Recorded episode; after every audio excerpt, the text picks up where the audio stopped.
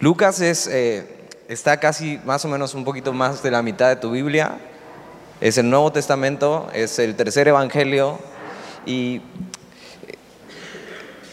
es un gusto reiniciar el grupo y, y empezar un libro nuevo.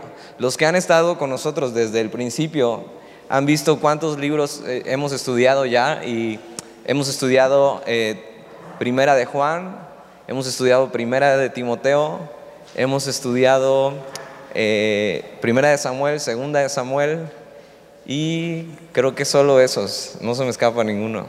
hemos estudiado cuatro libros ya durante tres años que lleva más o menos el grupo de jóvenes y ha sido eh, muy padre estar viendo cómo Dios quiere hablarnos a través de la Biblia y cómo Dios nos ha hablado a través de la Biblia.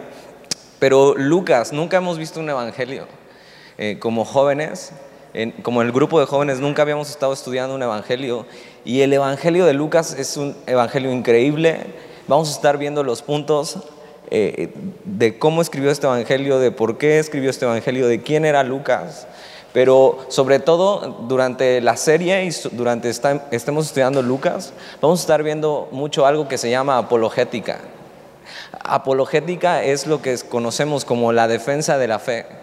Y es muy importante porque si tú eres cristiano y tienes tiempo caminando con el Señor, eh, te das cuenta que a veces necesitas defender tu fe.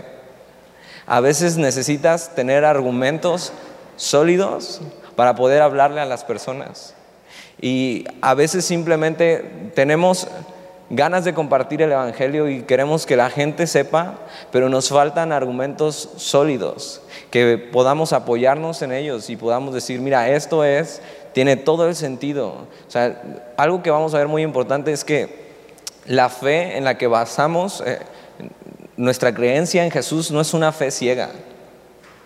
Eh, de repente la gente tiene muy malos conceptos de la gente cristiana y de seguir a Jesús y tienes que saber que la fe en Jesús no es una fe ciega. O sea, hay argumentos suficientes en la historia para sustentar todo lo que Jesús hizo, dijo y cumplió. Y sobre todo en Lucas vamos a estar viendo todo esto. Como no es una fe ciega, y, tú sabes, los que ya creemos en Jesús y sabemos, o sea, yo sé quién es Jesús, lo conozco, eh, tengo una relación personal con su palabra, no necesitamos argumentos. Pero vamos a ver que mientras caminamos y vamos viendo el libro y vamos viendo argumentos sólidos, nuestra fe está bien y nuestra, nuestra fe se siente bien de saber, o sea, no, no estoy loco, o sea, Jesús es real, ¿no? Y posiblemente ya en la escuela te han hecho hasta bullying por ser cristiano. O a lo mejor no, ni siquiera has dicho, soy cristiano porque tienes miedo. Pero yo siempre me he hecho esta pregunta, ¿por qué nosotros tendríamos que escondernos?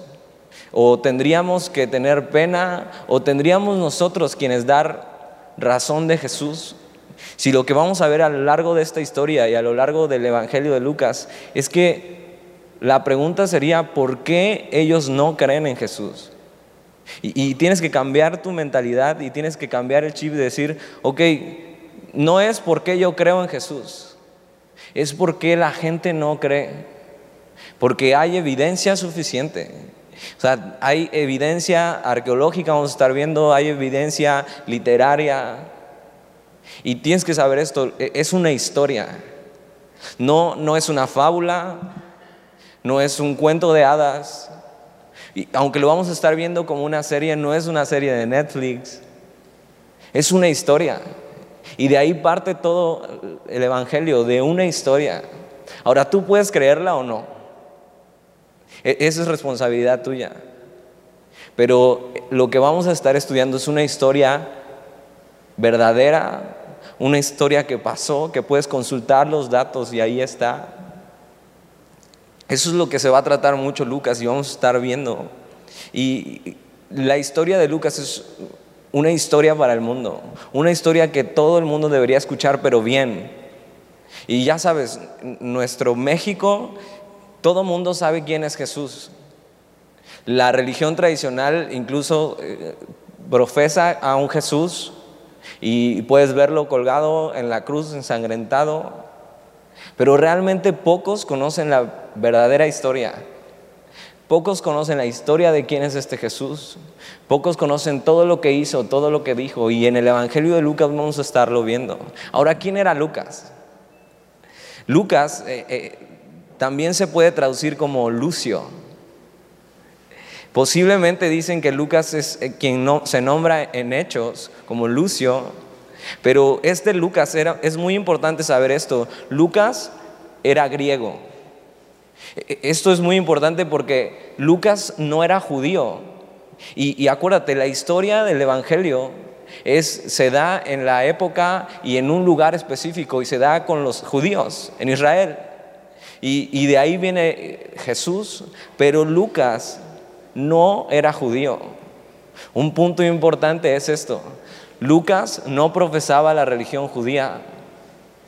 Lucas era griego y los griegos tenían creencias súper raras, tenían muchísimos dioses, tenían muchísimos altares, incluso tenían un, altar para el Dios no conocido, que eso lo vamos a ver en Hechos los domingos. Pero Lucas era griego, no era parte del pueblo de Israel. Ahora, vamos a estar viendo quién era Lucas y yo no, a mí cuando me cuentan de alguien yo trato de imaginarlo, de hasta ponerle cara, ponerle rostro, ponerle vestimenta. Entonces mientras estamos hablando de él, trato de imaginarlo. Lucas era griego, eh, posiblemente tenía perfil griego y su nariz era muy fina y sus facciones eran muy finas. No era parte del pueblo de Israel. Lucas es el único escritor de la Biblia, del Nuevo Testamento, que no era judío. Todos los demás son escritores judíos, pero Lucas escribe dos de los libros más importantes de la Biblia, el Evangelio de Lucas y Hechos. Y Hechos es el que vamos a estar viendo en domingo. Y fíjate, mientras tú vienes el viernes, vamos a estar viendo la precuela de Hechos. Y cuando veamos el domingo vas a estar viendo lo que sigue. Entonces no te pierdas los viernes ni los domingos para que veas cómo todo se va hilando. Otra cosa para saber es que Lucas era un médico de profesión. Y yo sé que entre nosotros hay gente que estudia medicina. Y eso es muy importante porque la perspectiva de Lucas importa. Lucas era médico. Ahora tú sabes, la perspectiva de un médico es de un hombre de ciencia. Es, ciencia. Están estudiando eh, cómo saber específicamente qué tienes y cómo arreglarlo. Pero desde una manera, desde, un, desde una perspectiva científica. Y de repente pensaban o piensan que el cristianismo es para gente pues ignorante, que no sabe nada, que simplemente necesita dónde apoyar su fe, pero vemos en la Biblia una y otra vez que no. Que sí, como había gente de pocas eh, posibilidades económicas y pocos estudios, había gente de muchos estudios, que todo le hacía clic en su mente con esta historia y decía, claro, quiero seguir a Jesús. Y Lucas, siendo un médico, decide seguir a Jesús y, va a poner toda su perspectiva en este Evangelio. Y vas a estar viendo que Lucas se detiene mucho en los milagros. Ahora, un médico, ¿cómo explica los milagros? Piensa eso. Si alguien tenía cáncer y simplemente un día es sanado por Dios, ¿cómo va con el médico y le dice, ya no tengo nada, médico? O sea, estoy sano. Ahora, yo conozco muchos médicos que, aunque no son cristianos, llega un momento donde la ciencia ya no da. Y dicen, esto solo pudo haber sido un milagro. Lo que estaba viendo aquí era una enfermedad de muerte, pero esto solo pudo haber sido un milagro. Y hay médicos que certifican eso, diciendo, de otra manera no pudo haber pasado. Y Lucas va a hacer esto. Vamos a estar viendo su punto de vista. Entonces imagínate a este médico, imagínate a Lucas. Ahora, otra cosa es que no sabemos cómo Lucas conoció a Jesús. La Biblia no nos dice exactamente cómo pasó, no nos dice exactamente cómo, cómo decidió seguirle, pero algo importante es que Lucas nunca lo vio. Lucas nunca vio a Jesús. Mientras caminaba en su vida, nunca lo vio con sus propios ojos. Y esto me gusta porque se parece a ti y a mí. O sea, tú y yo nunca hemos visto a Jesús con nuestros ojos. Hemos escuchado su historia, Hemos entendido su amor y su gracia, hemos entendido la historia de la cruz y cómo nos ha perdonado, pero nunca lo hemos visto. Ahora, no sé a ti, pero a mí sí me hubiera gustado verlo. Sería increíble, imagínate haber dicho, yo vi a Jesús con mis propios ojos y era así, así, así. Seguramente no es como nos los dibujan, el Jesús hippie de cabello largo. Seguramente no era así. La Biblia dice que era sin hermosura para que nadie le deseara. Entonces el Jesús que pintan es un perfil muy perfecto, cabellera larga. Pero algo importante, Lucas nunca vio a Jesús, como tú y como yo. Pero eso no significa que no crea en Él. Lucas tenía un apodo.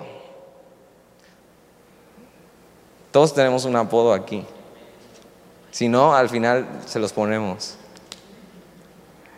El apodo de Lucas fue puesto por Pablo y era el médico amado. Ahora es un apodo muy muy sincero y muy honesto, porque Lucas era amigo inseparable del apóstol Pablo. Estuvo en sus peores momentos junto con él escribiendo cartas, y apoyándolo mientras Pablo estaba en la cárcel. Pablo en segunda de Timoteo escribe estando en la cárcel en Roma a punto de morir. Todos me han abandonado. Solo Lucas está conmigo. Lucas era un buen amigo. Y por eso Pablo describe a Lucas como el médico amado. ¿Cuál es tu apodo? Dices, nada que ver con amado.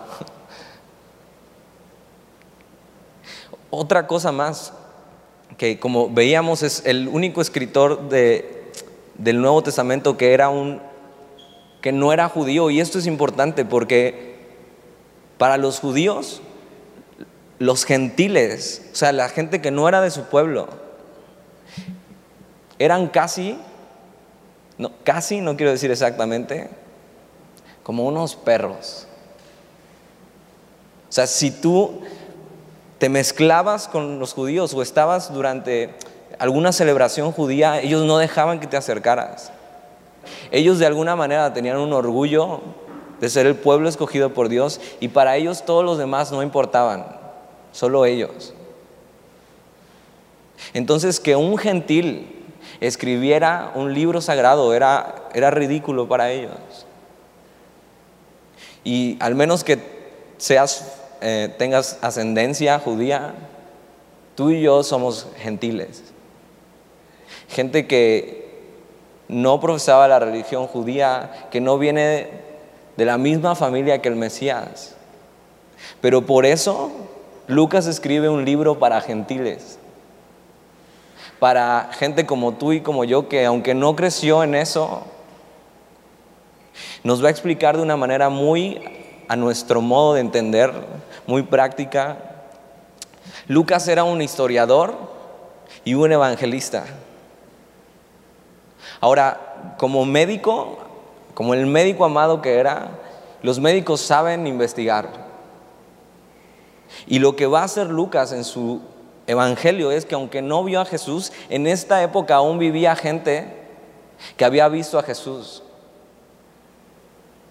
Y Lucas lo que hace es irse a entrevistar a toda esa gente. Y va con los discípulos, incluso va hasta con la misma María, a preguntarle qué había pasado. Y, vamos a ver eso, el Evangelio de Lucas es un escrito situado entre el año 57 y 59 después de Cristo. O sea, si Cristo vivió 33 años, fueron 24 años después donde Lucas empezó a escribir este Evangelio. Es el tercer evangelio redactado después de Mateo y Marcos. Es el evangelio más humano de todos, que describe situaciones diarias. Si tienes donde anotar, anota estas cosas, porque necesitas saber y presentar tu fe delante de los demás. Lucas es el que hace la historia más ordenada de todos, no solo cronológicamente, sino por temas. Es un gran escritor. Y vamos a estar viendo cómo nos va a describir cada capítulo y cada capítulo, incluso en hechos. Y, y va a ser emocionante recorrer cada capítulo con él. Lucas da varios fundamentos históricos del cristianismo. Lo que hace, y vamos a ver en este libro, es una investigación exhaustiva de una historia. Lucas no usó copy-paste para hacer esto. Ni existía Wikipedia para investigar acerca de lo que había pasado. Lucas se va de casa en casa a preguntar todas las cosas que habían pasado. En nuestros tiempos sería como ir a una biblioteca. Ni saben qué es eso, ¿verdad? Yo recuerdo en la secundaria, aún me tocó ir a investigar en bibliotecas. O sea, no existía la computadora, no existía el internet. Tenías que ir a un lugar, te explico qué es una biblioteca. En un lugar donde llegabas a buscar información en los libros y tenías que chutarte libro tras libro para ver si ahí encontrabas lo que querías. Hoy solo entras a Google, buscas, este, no sé, algo de biología y en dos segundos tienes todo, lo copias, lo pegas y listo el trabajo. Lucas se pasó años investigando la vida de Jesús. Como vemos, las fuentes son sus discípulos que conocieron a Jesús y lo vieron de primera mano. María, gente que aún vivía y decía, claro, yo lo vi, Jesús hizo esto, hizo el otro. Y Lucas siendo griego, si alguien ha estudiado la cultura griega, la cultura griega se trata de encontrar al hombre perfecto. Ve sus esculturas. Describen a todos como el hombre perfecto, o tratan de hacerse como el hombre perfecto. Un hombre intelectual, un hombre guapo, un hombre que todo puede, fuerte. Y como Lucas era griego, nos va a describir al hombre perfecto. Pero Jesús, 100% hombre y 100% Dios, nos va a describir la historia más interesante de todos los tiempos. Dios tratando de rescatar a su creación. Otra cosa muy importante es que en Lucas vamos a ver evidencias claras de la historia. Esto es súper importante y si tienes donde anotarlo, anótalo. La Biblia, lo que tienes en tus manos, ya sea que te la hayamos prestado o sea tuya. Estos 66 libros y sobre todo el Nuevo Testamento es un documento histórico. No es un cuento, no es una fábula que enseñan en, el kinder. Es un documento histórico, son libros de una historia. Tiene tal confiabilidad que ningún otro libro antiguo se compara con la Biblia. Por ejemplo, si te gusta la literatura, vas a entender un poco. ¿Alguien ha escuchado la Iliada de Homero? ¿Sí? Si no, puedes googlearla cuando llegues. La Iliada de Homero es uno de los documentos más antiguos de la literatura mundial.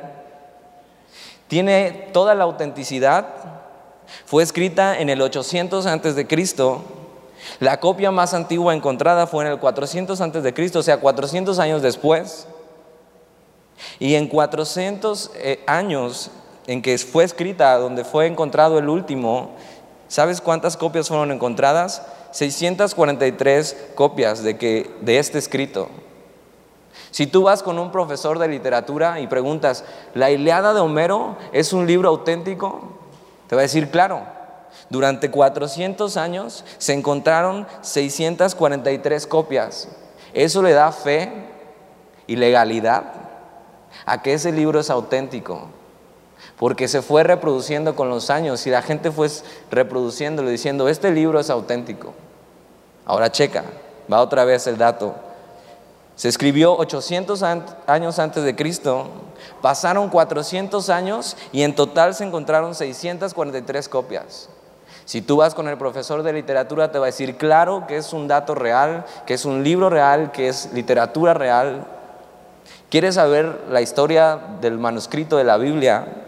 Solo del Nuevo Testamento, incluyendo el libro de Lucas. Fue escrito entre el 50 y el 95 después de Cristo. La copia más antigua encontrada es del 125 después de Cristo. O sea que échale número, si fue terminado en el 95 después de Cristo y la última copia fue encontrada en el 125, ¿cuántos años son? 30, si saben contar. En 30 años que pasó desde que se terminó de escribir hasta que fue encontrada la última copia, fueron encontradas 25 mil copias de todo el Nuevo Testamento. 25 mil copias que validan que este documento es real. La, prueba bibliográfica y literaria de que la Biblia es real se comprueba, es el libro con más pruebas de que es real. Y durante el Evangelio no vamos a estar debatiendo qué es real o qué no es real. La Biblia es real. Todo va a depender si tú crees o no crees. El problema de que la gente no crea en Jesús no son las evidencias, porque las evidencias están. El problema de no creer en Jesús es la incredulidad del corazón y decidir sacar a Dios de tu vida y seguir haciendo lo que tú quieres hacer. Evidencia arqueológica. La Biblia pone lugares y fechas y situaciones políticas. Está llena de arqueología. Puedes estudiarlo con calma en tu casa. Otro dato más es que la Biblia está escrita por 40 autores diferentes en un periodo de 2000 años, escribiendo acerca de la misma persona, de la misma religión, de la misma política. Y todo coincide. Durante 2000 años, 40 autores diferentes escribiendo. Y los autores no se conocieron, la mayoría. La Biblia es un libro totalmente consistente. Dios escribió un libro a través de estas personas. Otra cosa es que la Biblia tiene profecías cumplidas, profecías predictorias cumplidas. Es el único libro que habla de fe y que tiene profecías cumplidas. Por ejemplo, hay otros libros que hablan que dicen que son de inspiración divina, como el Corán, el libro del Mormón y las partes del Veda, que es un libro hindú. Ninguno tiene profecías predictorias que se hayan cumplido.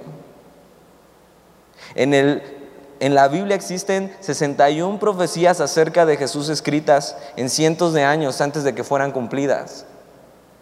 La probabilidad de que solo Jesús cumpliera ocho, solo ocho profecías de las 61 es de 10 a la 17 potencia.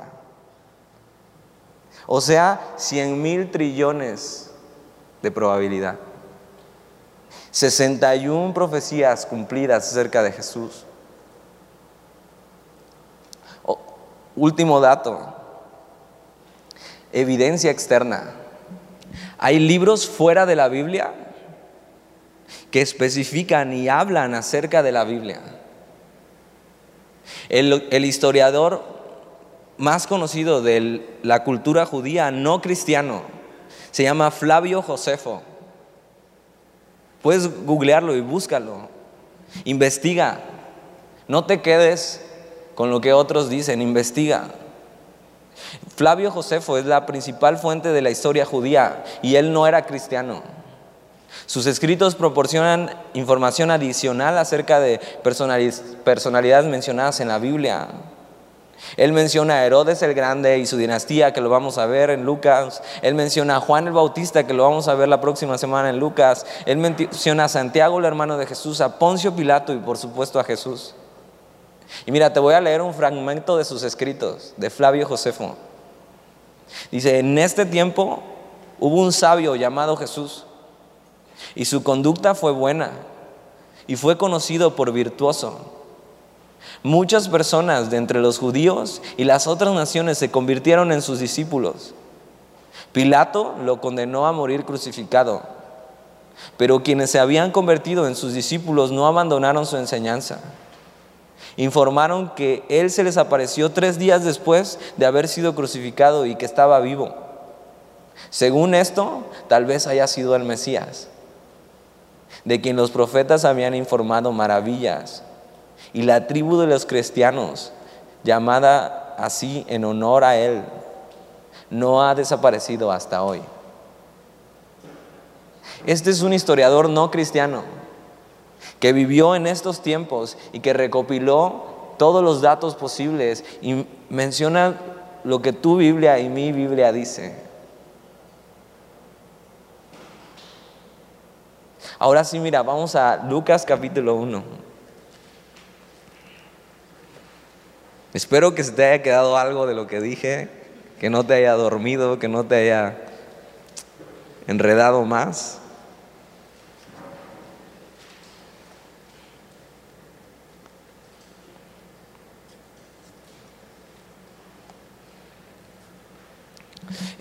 ¿Te das cuenta? El problema no es la evidencia histórica. La evidencia es clara. La historia de Jesús, la historia de los discípulos es real. Tiene lo suficientemente bases para creer en ella. El problema de la humanidad es decidir no creer. Y Juan lo explica muy bien. Eh, una vez vino un hombre, era Jesús, él era la luz de los hombres. Pero los hombres decidieron amar más las tinieblas que la luz. Y Lucas capítulo 1 nos da solo el prefacio de lo que va a estar pasando en Lucas. Y Lucas, solo el capítulo 1, del 1 al, 4, va a estar hablando como, como médico, como alguien de mucha, que tenía muy buena palabrería, que usaba muy bien las palabras, pero de ahí del versículo 5 a lo demás, habla muy normal para que todos podamos entender. El médico amado escribe en el capítulo 1, puesto que ya muchos han tratado de poner en orden la historia de las cosas que entre nosotros han sido ciertísimas Lucas lo que está haciendo es, ya para este entonces ya hay dos evangelios escritos, el de Mateo y el de Marcos. Mateo siendo judío, discípulo de Jesús, Marcos siendo un joven que seguía a los discípulos y seguía a Jesús también siendo judío. Pero Lucas, este médico amado que no vio a Jesús con sus ojos, ha escuchado estas, historias y estos dos evangelios y decide él escribir una investigación exhaustiva acerca de esto y dice, puesto que ya muchos han tratado de poner en orden la historia, no dice el cuento, no dice la fábula, sino dice eso, la historia. E, es una historia real, dice, la historia de las cosas. Y mira lo que dice, la historia de las cosas que entre nosotros han sido ciertísimas. Lucas no había visto a Jesús con sus propios ojos, pero no había ninguna razón para dudar que estas cosas habían sido ciertísimas. Ahora, en nuestra cultura, mentir es algo fácil y de todos los días, ¿o no? Por ejemplo, cuando llaman a tu casa para cobrar y tu mamá te dice, diles que no estoy. Y ahí tú dices, no, está, llega más al rato. No vivía aquí. es muy fácil para nuestra cultura mentir. Y en estos tiempos, en todas las culturas, es mucho más fácil eso. Pero en la cultura judía, si tú dabas un testimonio falso, eras acreedor al castigo de muerte. Si tú eras llamado a un juicio y te decían, ok, tienes que testificar, tienes que decir la verdad, y si por algo te descubren, no solo ibas a ir a la cárcel, ibas a morir por el mentiroso. Piensa eso la próxima vez que contestes y te diga a tu mamá, diles que no estoy. Dile, mejor contéstales tú, mamá. Pero en estos tiempos era muy penado mentir y Lucas escribe esto, puesto que ya muchos han tratado de poner en orden la historia de las cosas que entre nosotros, nosotros han sido ciertísimas. La palabra ciertísima es que es innegable. La palabra ciertísima es que es contundente. La palabra eh, ciertísima es que hay suficientes argumentos para creerlo. Lucas escribe esto, no tenemos duda de que estas cosas pasaron, sino que vamos a escribir de ellas. Versículo 2, tal como nos lo enseñaron los que desde el principio lo vieron con sus ojos y fueron ministros de la palabra. En este tiempo que Lucas escribe, hay gente que caminó con Jesús. E, en este tiempo existe Pedro, existe Juan.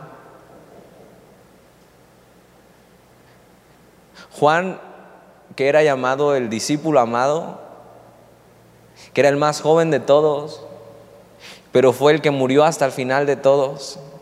Y existe mucha gente que perdió su vida por no negar las cosas que fueron ciertísimas. Y dice eso tal como nos lo enseñaron los que desde el principio lo vieron con sus ojos y fueron ministros de la palabra, versículo 3. Me ha parecido también a mí, dice Lucas, después de haber investigado con diligencia, acuérdate, es un médico, después de haber investigado con diligencia todas las cosas desde su origen, escribírtelas por orden. Oh, excelentísimo Teófilo. Entonces, mira, Lucas decide escribir este Evangelio para un tal Teófilo. ¿Hay algún Teófilo aquí? Y si no, no creo que levantes la mano si tienes ese nombre. Pero mira, la palabra que usa aquí para referirse a Teófilo da a entender que es alguien importante. La palabra excelentísimo habla de que posiblemente es alguien del gobierno. Pero algo importante es que el nombre Teófilo no es judío, sino que también es gentil. Lucas está haciendo un evangelio de gentil para gentiles. Y lo escribe a un amigo que tiene por ahí llamado Teófilo. ¿Sabes qué significa Teófilo? Teo significa, viene de Teos, que es Dios. Filos viene de amor, siendo un nombre eh, griego y gentil. Teófilo quiere decir amado por Dios. Me encanta que esté este nombre aquí, que aunque no nos guste mucho y tú nunca se lo pondrías a tus hijos, Teófilo, me encanta que signifique esto, amado por Dios. Porque mira, Lucas hace una investigación exhaustiva que le llevó años de estar yendo con gente que vio a Jesús, que caminó con él. Y, y se da la tarea de poner en orden todas las cosas para alguien que Dios ama.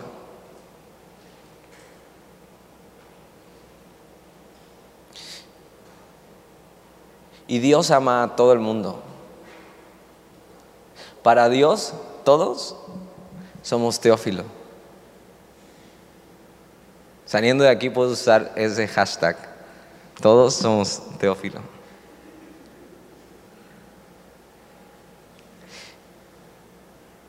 Todos somos el que Dios ama. La misión de Lucas con este libro es que todo el mundo conozca esta historia. No solo Teófilo, sino todos los teófilos. que son amados por Dios. Y si tú estás aquí, tienes que saber esto, tú eres amado por Dios.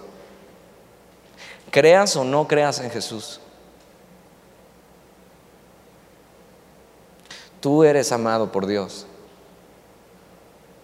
Aunque a veces no nos sentimos amados por nadie, nunca olvides, en tu peor momento, cuando hayas hecho lo peor que hayas hecho en tu vida, recuerda, soy un teófilo.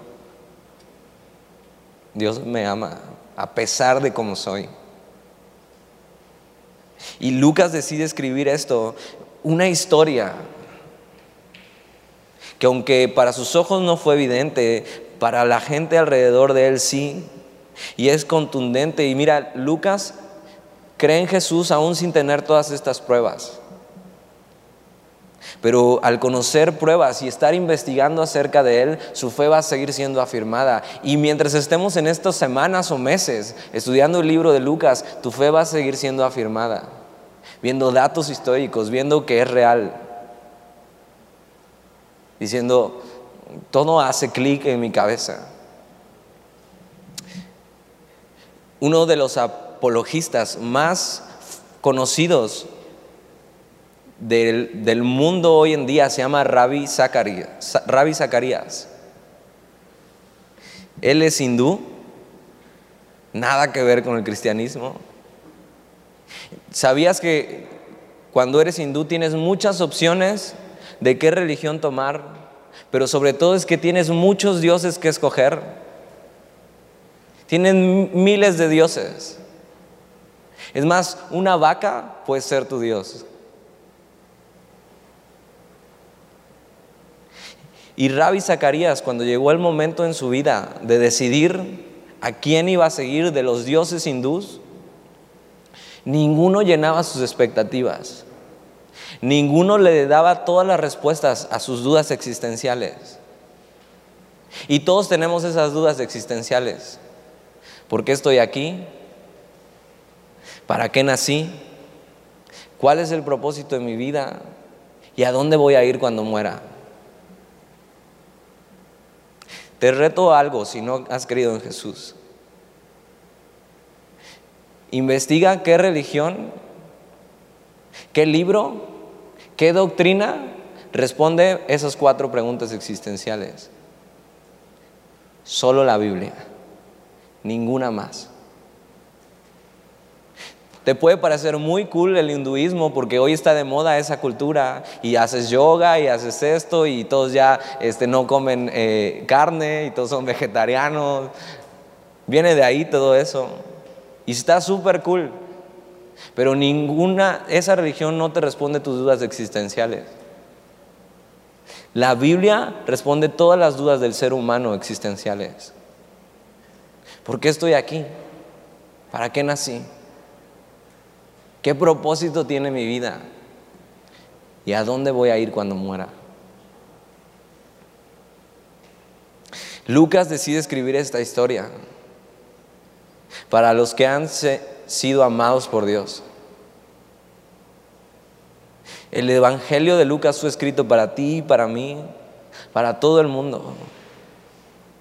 Sabes, esta debería ser nuestra conversación diaria. ¿Por qué soy amado por Dios? ¿Por qué Dios querría revelarse a mí a través de un libro? ¿Por qué Dios me busca? ¿Por qué en vez de darme mi merecido decide amarme? El Evangelio de Lucas es una historia para el mundo. Una historia que puede cambiar tu historia y mi historia. Es la historia más increíble de perdón y de amor y de gracia. Y versículo 4 de capítulo 1 dice, para que conozcas bien la verdad de las cosas en las cuales has sido instruido. La preocupación de Lucas es que Teófilo conozca bien la verdad de las cosas, para que no tenga duda. Y mira, vamos a volver a leer desde el versículo 1 hasta el 4 de corrido. Dice, puesto que ya muchos han tratado de poner en orden la historia de las cosas, que entre nosotros han sido ciertísimas, tal como nos los enseñaron los que desde el principio lo vieron con sus ojos y fueron ministros de la palabra, me ha parecido también a mí, después de haber investigado con diligencia todas las cosas desde su origen, escribírtelas por orden, oh excelentísimo Teófilo para que conozcas bien la verdad de las cosas en las, en las cuales has sido instruido. Lucas va a hacer eso. Vamos a estudiar semana tras semana la verdad de las cosas. Va a ser argumentos sólidos de quién es Jesús. Y al final de Lucas vas a tener que tomar una decisión. Las pruebas van a estar sobre la mesa. Y tú vas a decidir qué hacer con ese Jesús histórico, no una fábula. Un Jesús que decidió hacerse hombre para entregarse por ti y por mí. Y todos conocen este versículo, Juan 3:16, que describe quiénes son los teófilos. Porque de tal manera amó Dios a quien? al mundo.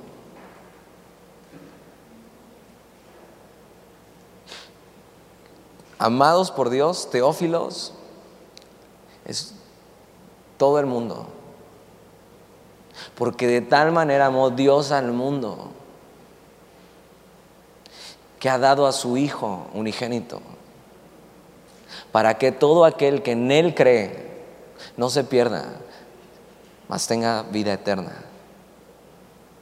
El plan de redención de Dios en el Evangelio de Lucas es muy claro, muy específico, diciendo, Teófilo, escucha, escucha lo que Dios ha hecho por ti, escucha cómo Dios te ha amado a pesar de cómo eres, escucha cómo Dios tuvo que hacerse hombre, caminar entre este mundo, ensuciarse los pies de este polvo respirar el mismo aire que tú y yo. Si tú y yo hubiéramos estado con Jesús, hubiéramos respirado el mismo aire.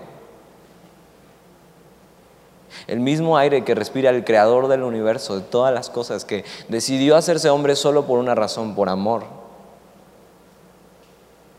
Porque te amaba a ti, me amaba a mí, decidió venir a morir por nuestros pecados para llevarnos con Él.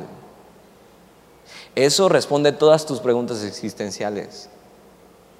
¿Quién soy? Teófilo, amado por Dios. ¿Qué hago aquí? ¿Cuál es mi propósito? Conocer a Dios y disfrutarle para siempre. ¿Y a dónde voy a ir cuando muera? Si has creído en Jesús, vas a disfrutar de Él por toda una eternidad.